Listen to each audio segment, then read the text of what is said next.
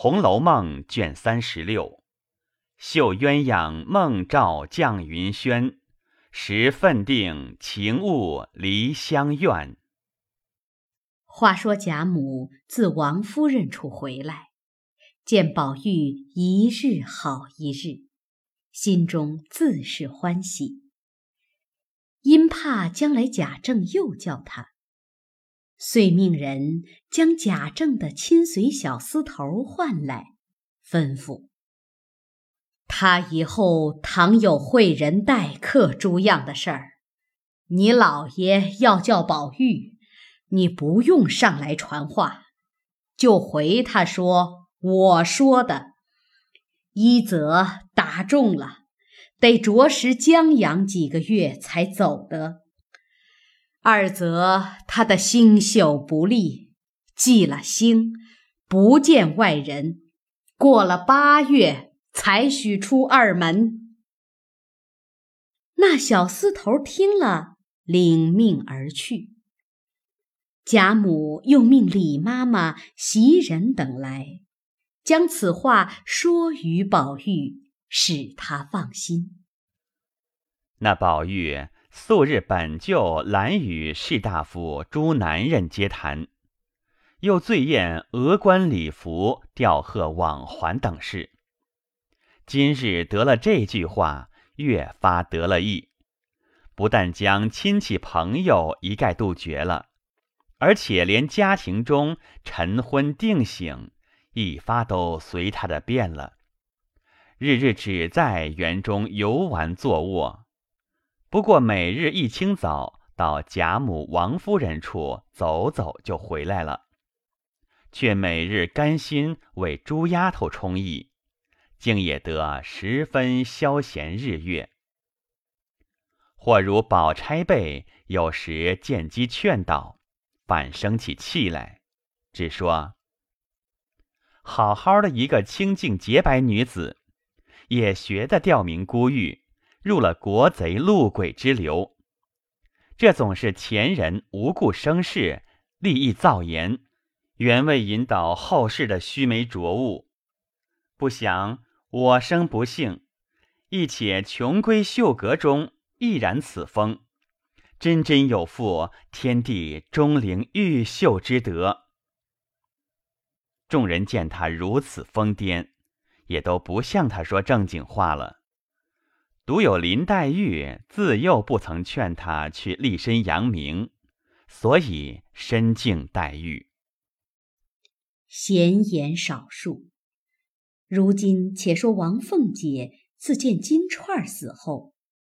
忽见几家仆人常来孝敬他些东西，又不时的来请安奉承，自己倒生了疑惑，不知何意。这日又见人来孝敬他东西，因晚间无人时，笑问平儿。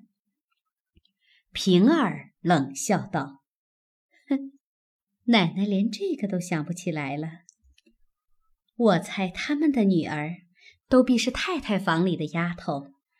如今太太房里有四个大的，一个月一两银子的份例，下剩的都是一个月只几百钱。如今金钏死了，必定他们要弄这一两银子的巧宗呢。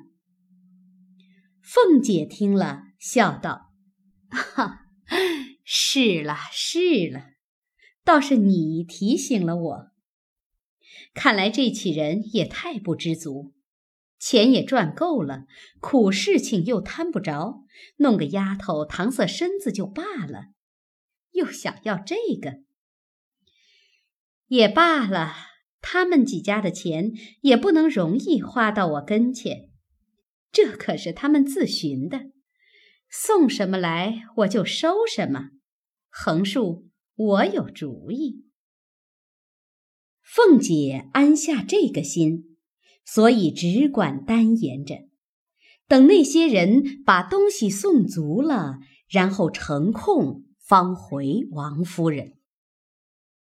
这日午间，薛姨妈母女两个与林黛玉等正在王夫人房里，大家吃西瓜，凤姐得便回王夫人说：“自从玉钏的姐姐死了，太太跟前少着一个人。太太或看准了哪个丫头，就吩咐了，下月好发放月钱。”王夫人听了，想了一想，道：“依我说，什么是利，必定四个五个的，够使就罢了。”竟可以免了吧？凤姐笑道：“论理，太太说的也是，只是原是旧例，别人屋里还有两个嘞，太太倒不按例了。况且省下一两银子也有限的。”王夫人听了，又想了想，道：“也罢。”这个份例只管关了来，不用补人，就把这一两银子给他妹妹玉串儿吧。他姐姐服侍了我一场，没个好结果，剩下他妹妹跟着我吃个双份子也不为过。凤姐答应着，回头望着玉串儿，笑道：“大喜，大喜！”玉串过来磕了头，王夫人又问道：“正要问你，如今赵姨娘、周姨娘的月例多少？”凤姐道：“那是定例，每人二两。赵姨娘有还兄弟的二两，共是四两，另外四串钱。”王夫人道：“月月可都按数给他们？”凤姐见问得奇，忙道：“怎么不按数给？”王夫人道：“前儿恍惚听见有人抱怨，说短了一串钱，是什么缘故？”凤姐忙笑道：“哎呀，姨娘们的丫头月例原是人各一吊钱，从旧年他们外头商议的。”姨娘们每位丫头奋力减半，人各五百钱，每位两个丫头，所以短了一吊钱。这也抱怨不着我，我倒乐得给呢。他们外头又扣着，我难道添上不成？这个事儿我不过是接手，怎么来怎么去，由不得我做主。我倒说了两三回，仍旧添上这两份儿的为是。他们说只有这个数，叫我难再说了。如今我手里每月连日子都不错，给他们呢。先时在外头关，哪个月不打饥荒？何曾顺顺溜溜的得过一遭？王夫人听说，就停了半晌，又问。老太太屋里几个一两的？凤姐道：“八个，如今只有七个，那一个是袭人。”王夫人道：“这就是了，你宝兄弟也并没有一两的丫头。袭人还算老太太房里的人。”凤姐笑道。袭人还是老太太的人，不过给了宝兄弟使，他这一两银子还在老太太的丫头分例上领。如今说因为袭人是宝玉的人，裁了这一两银子，断乎使不得。若说再添一个人给老太太，这个还可以裁他的；若不裁他的，须得还兄弟屋里也添上一个，才公道均匀了。就是晴雯、麝月等七个大丫头，每月人各月钱一吊；佳慧等八个小丫头们，每月人各月钱五百。